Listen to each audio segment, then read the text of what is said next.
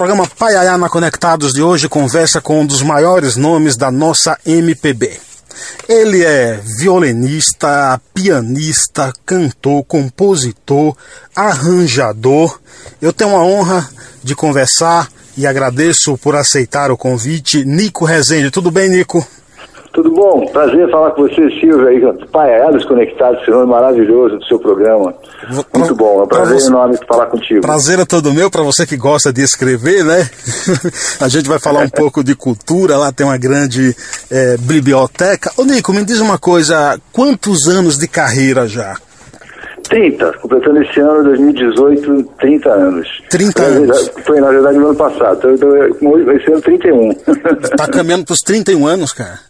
31 anos. Ah, ô, Nico, Gravei o primeiro disco em 87, estamos em 2018, 31 anos. 87, é. Você grava o seu primeiro disco, que foi destaque, inclusive, com a música que até hoje é, é, é cantada. Eu confesso que eu já ouço essa música há algum tempo entendeu? E esquece e vem, não é isso? Exatamente. exatamente. É, inclusive, foi, ela foi tema de novela da Globo, não é? Foi, foi da novela O Outro. Hum, legal assim. Como é, Nico, para assim, um, um artista assim, é, qual é a sensação quando a música chega assim na, na, na, na novela, de uma, de uma grande Olha, emissora? É muito legal você ver a sua música. Você... O mais legal disso tudo é você passar na rua e escutar as pessoas cantarolando a sua música sem você sem ver que você está por perto.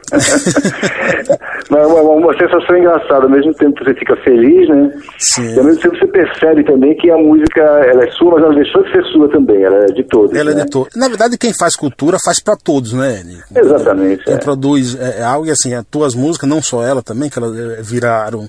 As músicas viraram hit, assim. Essa essa música, além da, da letra, que é bela e poética, ela tem uma melodia muito agradável.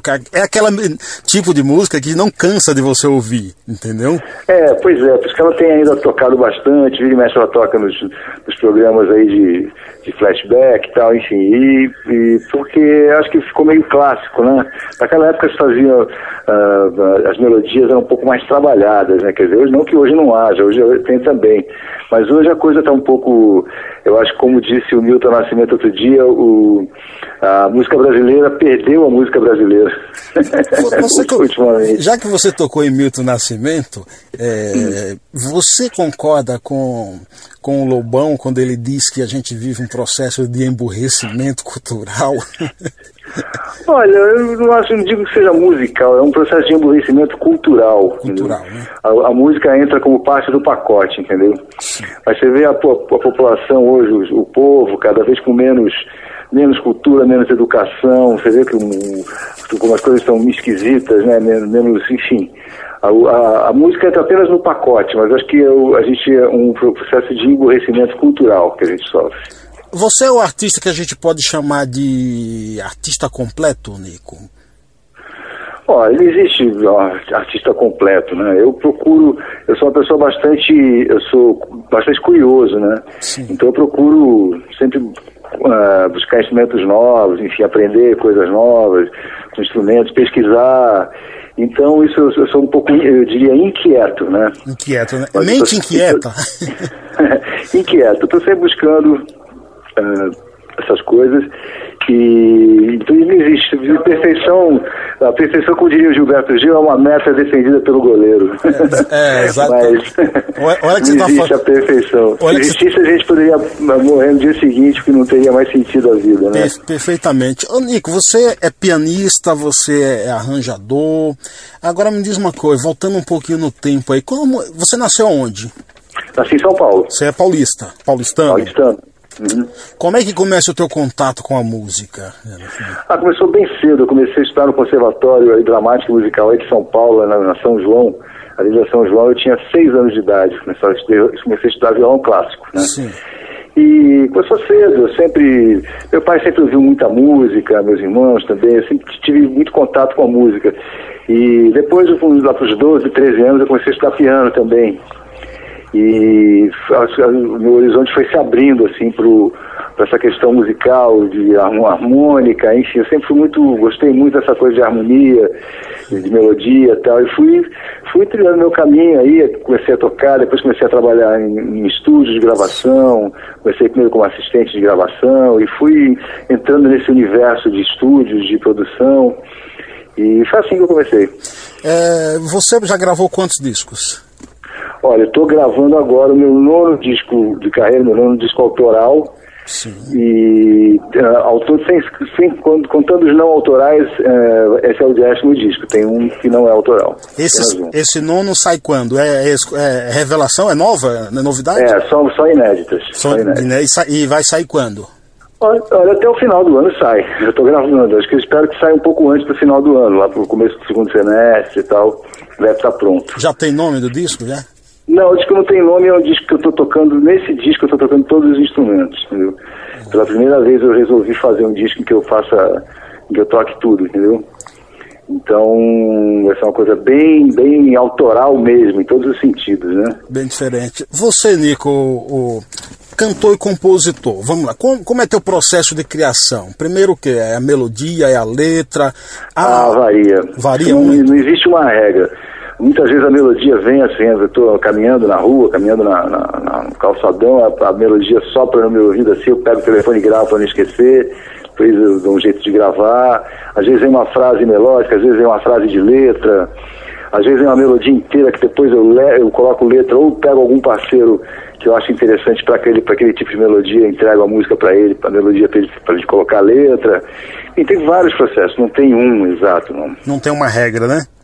Não, não tem regra. Você já produziu discos aí para nomes assim, eu vou citar alguns aqui, é, nada mais, nada menos como na, é, Maria Lima, Marina Lima, Gal Costa, Sim. Roberto Carlos, Cazuza, Beto Guedes, é, nomes de gigantes, né?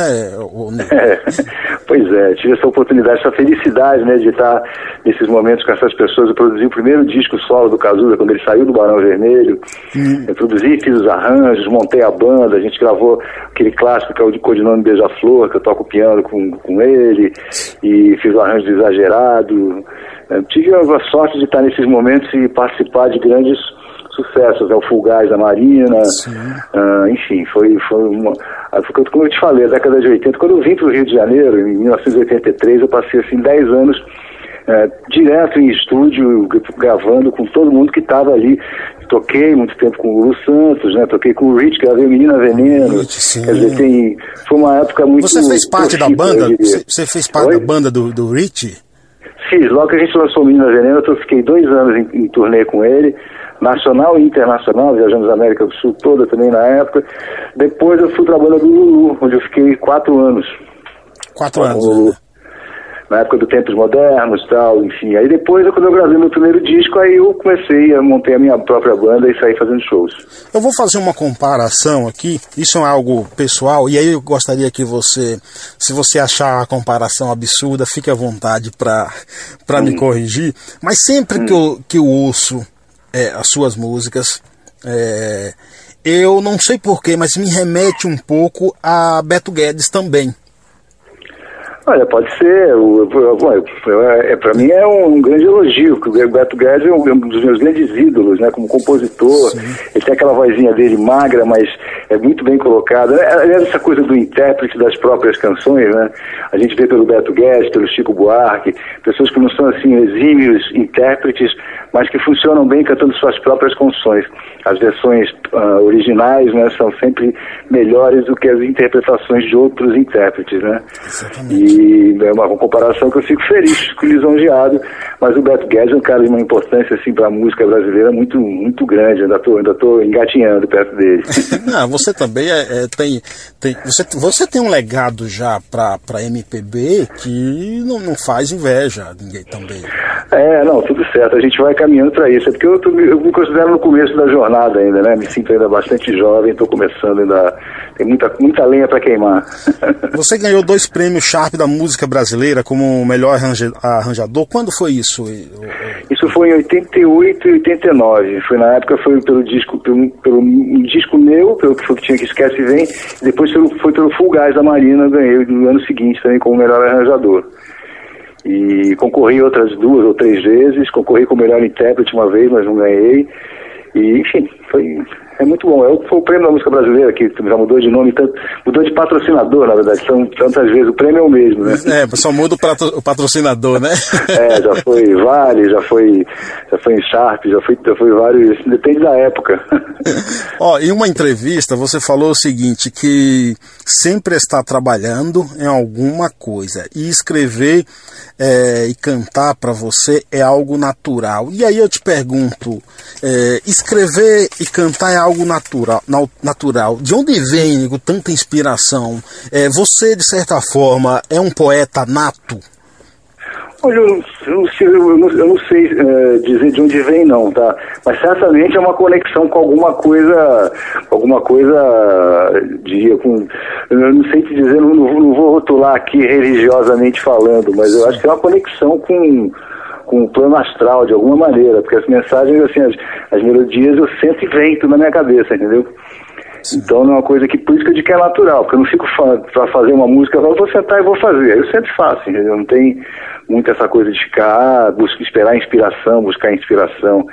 É pegar o instrumento e tocar, entendeu? Exatamente. Assim. É, é, é óbvio que num show seu, é, música por como transa, como é, transa, como esquece, vem, é óbvio que o público não vai deixar de pedir, né?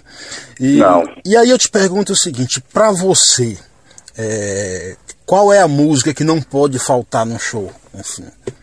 Olha, para mim não pode faltar nenhuma dessas que você falou, não pode faltar Perigo, que eu fiz que a Desipós gravou, que foi talvez o meu minha música mais gravada, né, mais o nosso sucesso, mas eu gosto de tocar, eu gosto, de, é, essas três, por exemplo, não podem faltar, Perigo, Trânsito e Esquece Vem não podem faltar. Mas eu gosto de tocar outras coisas também, coisas que, sabe, de, de músicas que a gente chama músicas de rodapé de discos, né? Aquelas que nem ficaram tão famosas, mas tem coisas que eu gosto bastante, entendeu? Exatamente. É, é assim, é, é, é, o mesmo caso de, de, de, de, Até gostaria que você comentasse um pouco da importância dele para a música brasileira, e eu estou falando de Belchior, é, uhum. que tem. A, a, eu li um, um, texto até do Regis Tadeu, que escreveu no Yahoo, uhum. falando que as músicas de, de Belchior, mesmo, mesmo aquelas que não viraram hit, é, são tão boas quanto essas aí. Me fala um pouco ah, aí. Maravilhoso. Que... Eu conheci, cheguei a tocar com o Belchior, fizemos até um, dividimos um show uma vez, há muito tempo aqui no Rio. E uma pessoa fantástica, né? Divertidíssimo, inteligentíssimo. Né, ele com seu indefectível cachimbo, que ele estava sempre com cachimbo. E aquele bigode, e... né? É, aquele bigode uma figuraça, gente finíssima e, pô, um grande compositor, um grande letrista, né? O cara, esse realmente é um poeta nato, escrevia e fazia coisas muito diferentes, né? É uma perda irreparável, né, Nico, assim, pra, pra é. Olha, essa coisa de perda, eu não, não sei se eu acho que é que perda, porque na verdade todo mundo um dia vai embora, né? Então, Sim. quer dizer, vai embora desse, desse, desse, desse espaço que a gente ocupa hoje, né? É. Mas eu acho que se pega a obra do Belchior, não morreu, eu, eu sempre vi Regina cantando Belchior, a gravação dela de Como Nossos Pais, que é incrível, ficou clássica, né?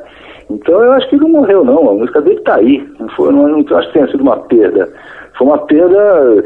Se tivessem apagado todas as, todas as gravações dele, aí sim, mas, mas a música está aí presente, mais viva do que nunca. Exatamente. Nico Rezende, cantor, compositor, instrumentista, dando uma entrevista aqui especial para o programa Paiaiá na Conectados. Ô Nico, como é que você. Está surgindo aí um. Recém, começou a surgir aí uma nova geração de, de da MPB aí. Você, você tem acompanhado isso aí? Qual o teu, se tem, como é que você está vendo essa nova geração de MPB, da MPB? Olha, o que eu vejo hoje é o seguinte, hoje tem, tem, tem, como, sempre, como sempre tem gente muito boa e gente que assim nem, nem, nem tanto talento, entendeu? Sim. Mas hoje em dia, você, com, a, com, a, com a internet, você tem de tudo, né? Você pode ouvir de tudo, todo mundo pode pegar o seu violão, tocar sua música e colocar na internet, o que eu acho muito bom, porque, porque torna a coisa bastante democrática, né? Que vocês não tiveram, né? É, a gente não teve muito essa opção, né? A gente, eu tocava no rádio ou na televisão, não tinha muito, muito tempo, né? É, mas enfim, hoje em dia você tem muito, muito mais veículos, né? Muito mais instrumentos. Pra... Então eu acho legal que esse grande caldeirão de informações e vai acontecer aquela triagem natural, né? As coisas que são mais legais vão, vão, vão ficando, ficam sucesso, né? algumas nem tanto, como a gente já falou no começo, tem, tem aquela questão do, do, da, da, do endurecimento, dizer, emburrecimento, do endurecimento cultural da população, né? Que, que faz com que ela, o gosto musical fique meio, quer dizer, tem coisas que eu acho bastante estranhas, confesso a você, coisas que eu não gosto mesmo. Sim. E coisas que fazem muito sucesso, que eu, por mim, eu, e tem coisas que eh, hoje em dia existem fenômenos, né? Tem pessoas que têm milhares e milhares de visualizações e você eu nunca ouvi falar, nunca ouvi, entendeu? Ao, ao, mesmo, ao mesmo tempo tem pessoas que não têm nenhum prestígio que são muito boas e que eu conheço, entendeu? Então, é, é. então tem de tudo. Hoje é um grande caldeirão, né? Uma coisa bastante democrática. Então eu não tenho muito como opinar. Eu acho que hoje em dia cada um busca o seu conteúdo e busca o que é melhor para si, aquilo que, aquilo que gosta, né?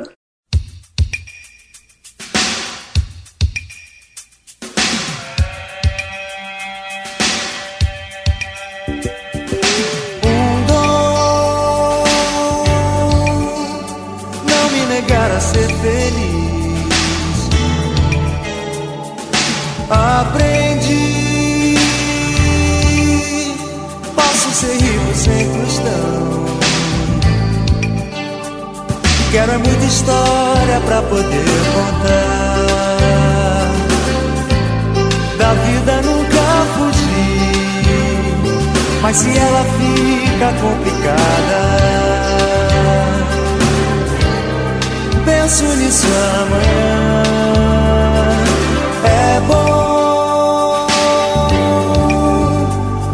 Ser dono do nariz aprendi, mas você sempre um aprendiz. Numa foto não dá pra guardar o que você é pra mim. Nosso caso quero viver agora. Deixo pra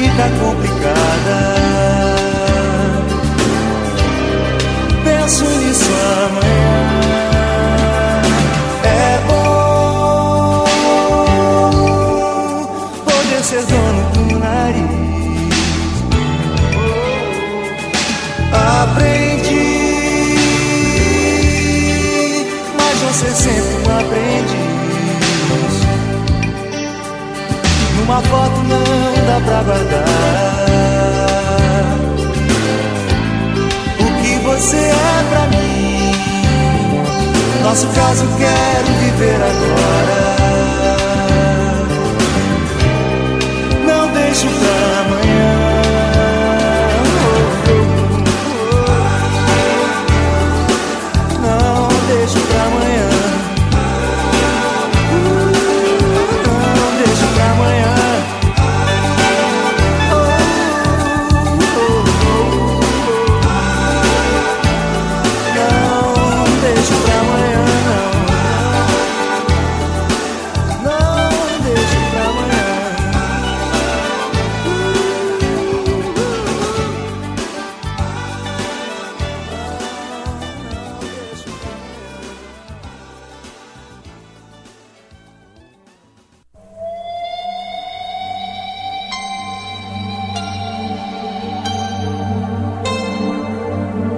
Dói mais teu silêncio que tua agressão.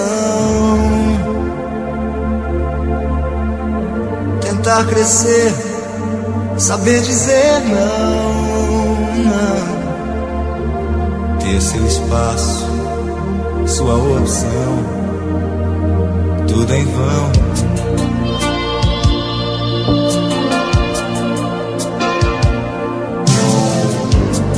Gente se esquece e tudo promete. Tenta não ver que enlouquece. A barra pesada. E se nunca mais te encontrei?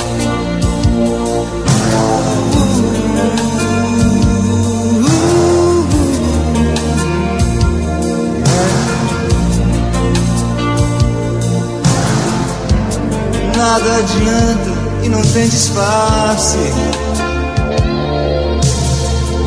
Pra quem enganar, diz a verdade. Uh, tanta solidão a quem convém, esquece e vem.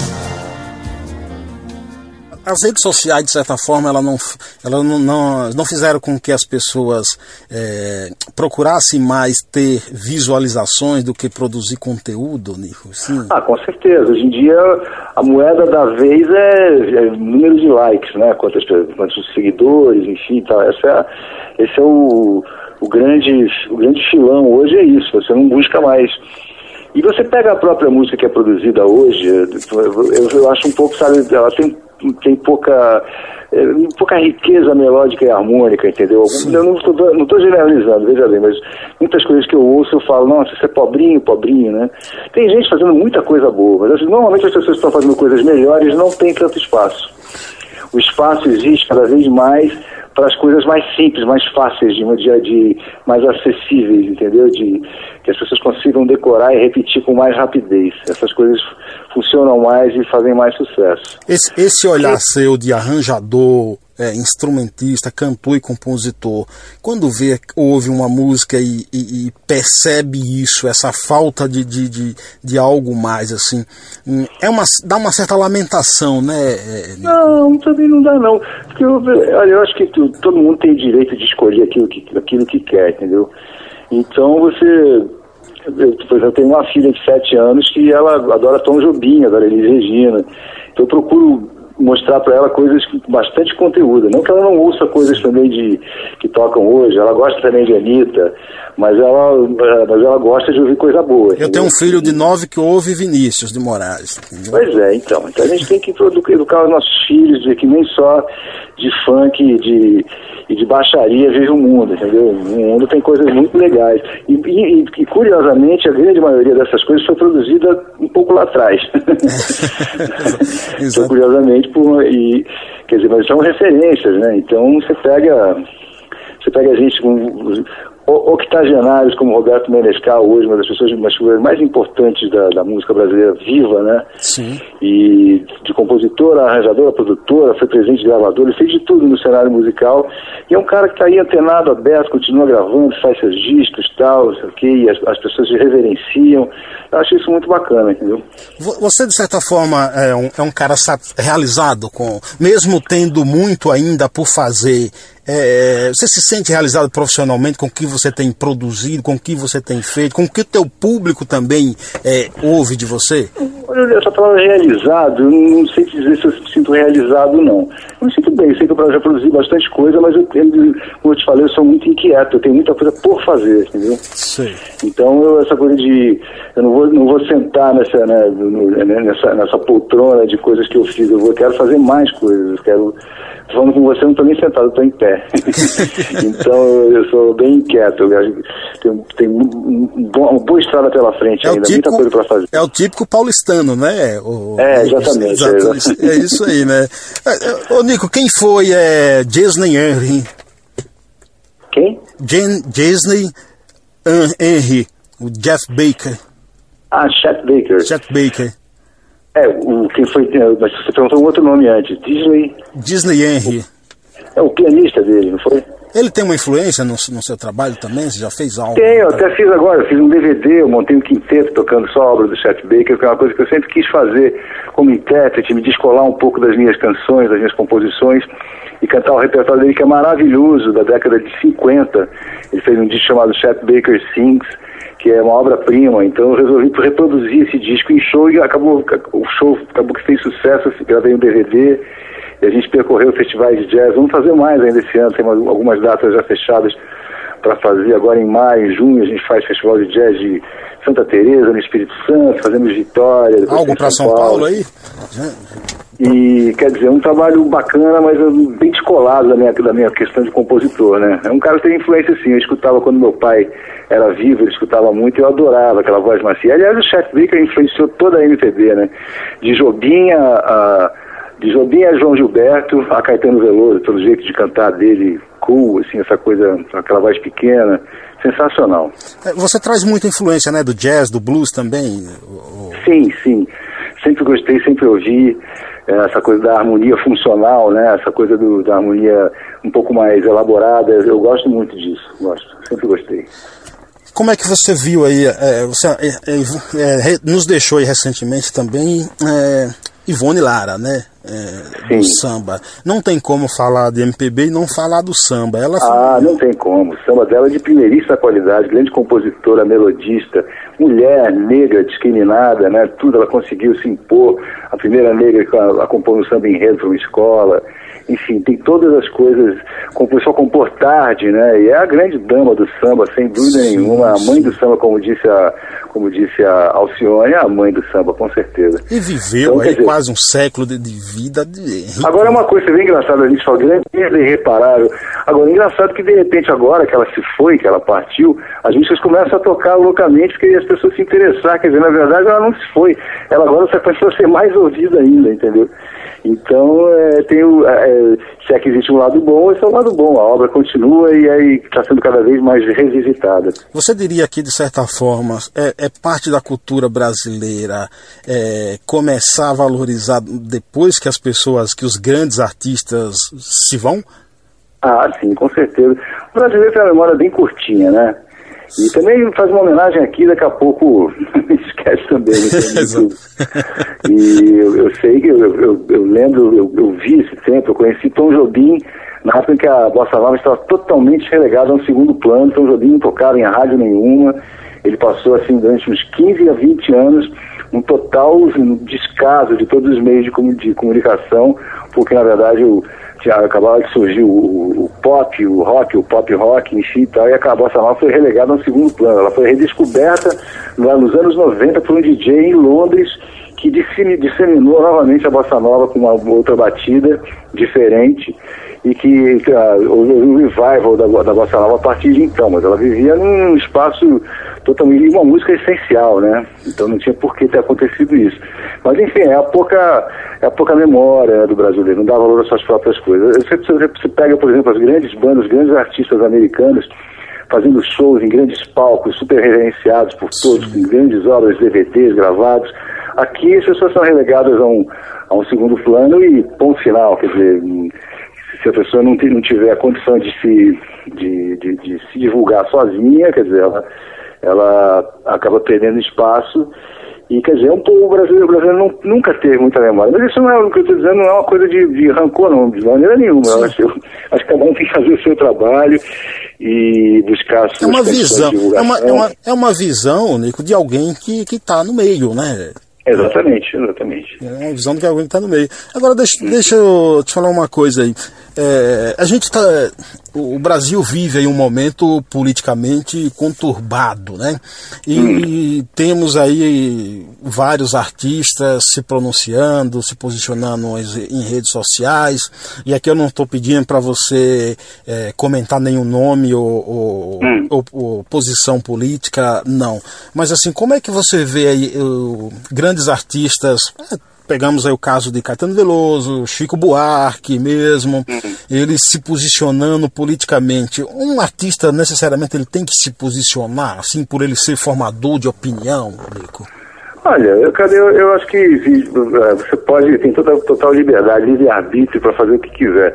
Esses que se posicionam inclusive claramente né, petistas e tal, como Chico e tal, enfim. Então, eu, eu respeito a opinião, eu não, apesar de eu não compartilhar, eu não gosto muito de envolver em política, não. Sim, sim. Eu tenho, tenho minhas convicções, minhas, minhas questões, meu pensamento, mas eu acho que eu, eu prefiro me comunicar através da música. Eu não sou um porta-voz de, sabe, de, apesar da nossa voz sempre ser um pouco mais amplificada por a gente estar na mídia de alguma maneira, eu acho que a gente, cada um, o Caetano Veloso sempre foi uma pessoa que teve essa coisa da, da, do posicionamento político, foi um cara foi exilado político, enfim, viveu numa outra época, na época da, da do, de ditadura, enfim. Uh, eu como não peguei essa época, um pouco mais para cá, eh, não é por isso que eu não tenho consciência política, não. Tem, tem minhas convicções, mas eu prefiro Sim. falar de música.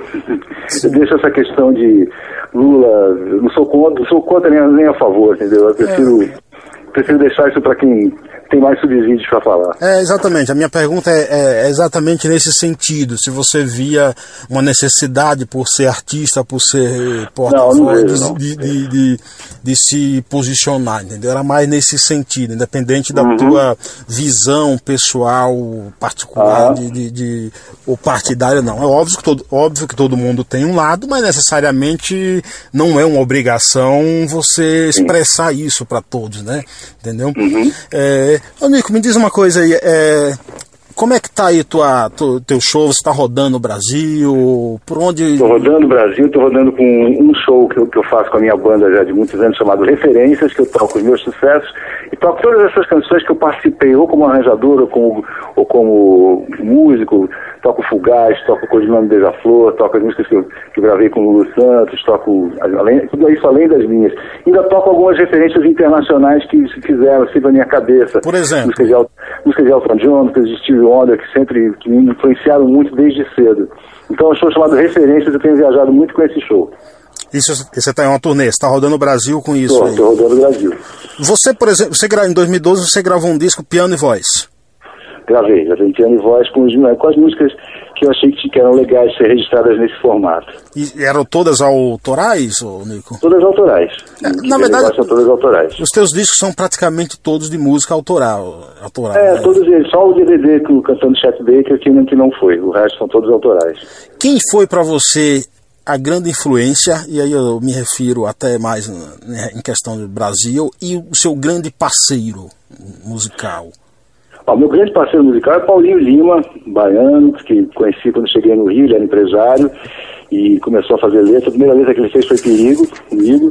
fez, fez Esquece Vem também, Seis Transas, é meu grande parceiro, meu parceiro mais, mais frequente. Hoje em dia eu componho, eu tenho, tenho feito coisas com o Jorge Versilo, tenho feito coisas com com o Dudu Falcão, com o Mushebab, tem alguns parceiros que eu estou compondo mais agora. Faço muita letra sozinho também, quando pinto assim.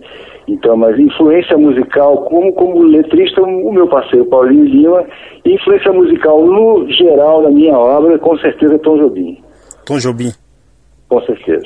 É, eu tenho certeza também que você deve ter ouvido muito Beatles, né? Ele também deve ah, ter... sim, com certeza. Quem não ouviu Beatles nessa época aí, né, Nico? Uhum, com certeza. Ouvi. Cresci ouvindo Beatles, meus irmãos ouvindo.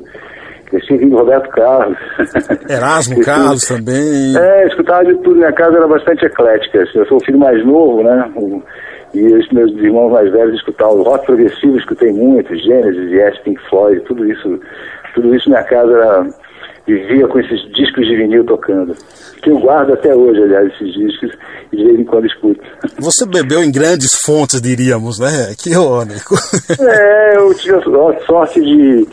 É, eu tive a sorte de ouvir, de crescer na, na época fazendo sucesso, muitas coisas boas. O que, é que você acha de programas como The Voice? Aí, qual a tua visão? Você acompanha? Acho bacana, acho bacana. Eu não acompanho muito, não.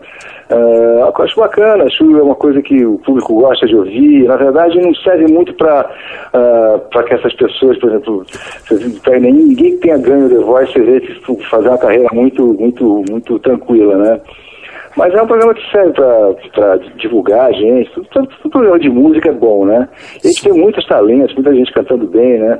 Na verdade, sai dali até fica um pouco esquecido depois, mas, mas o The Voice é um programa legal, o critério é bom. Eu conheço o pessoal que produz, o pessoal aqui da Globo, os músicos são amigos meus, enfim, então eu conheço todo mundo. É um programa muito bem feito e acho legal. Eu, eu como leigo, assim, musicalmente, assim, é, é, tento acompanhar, né? Porque eu gosto de música, eu gosto muito de, de, de ouvir música, tenho mais de 300 CDs em casa.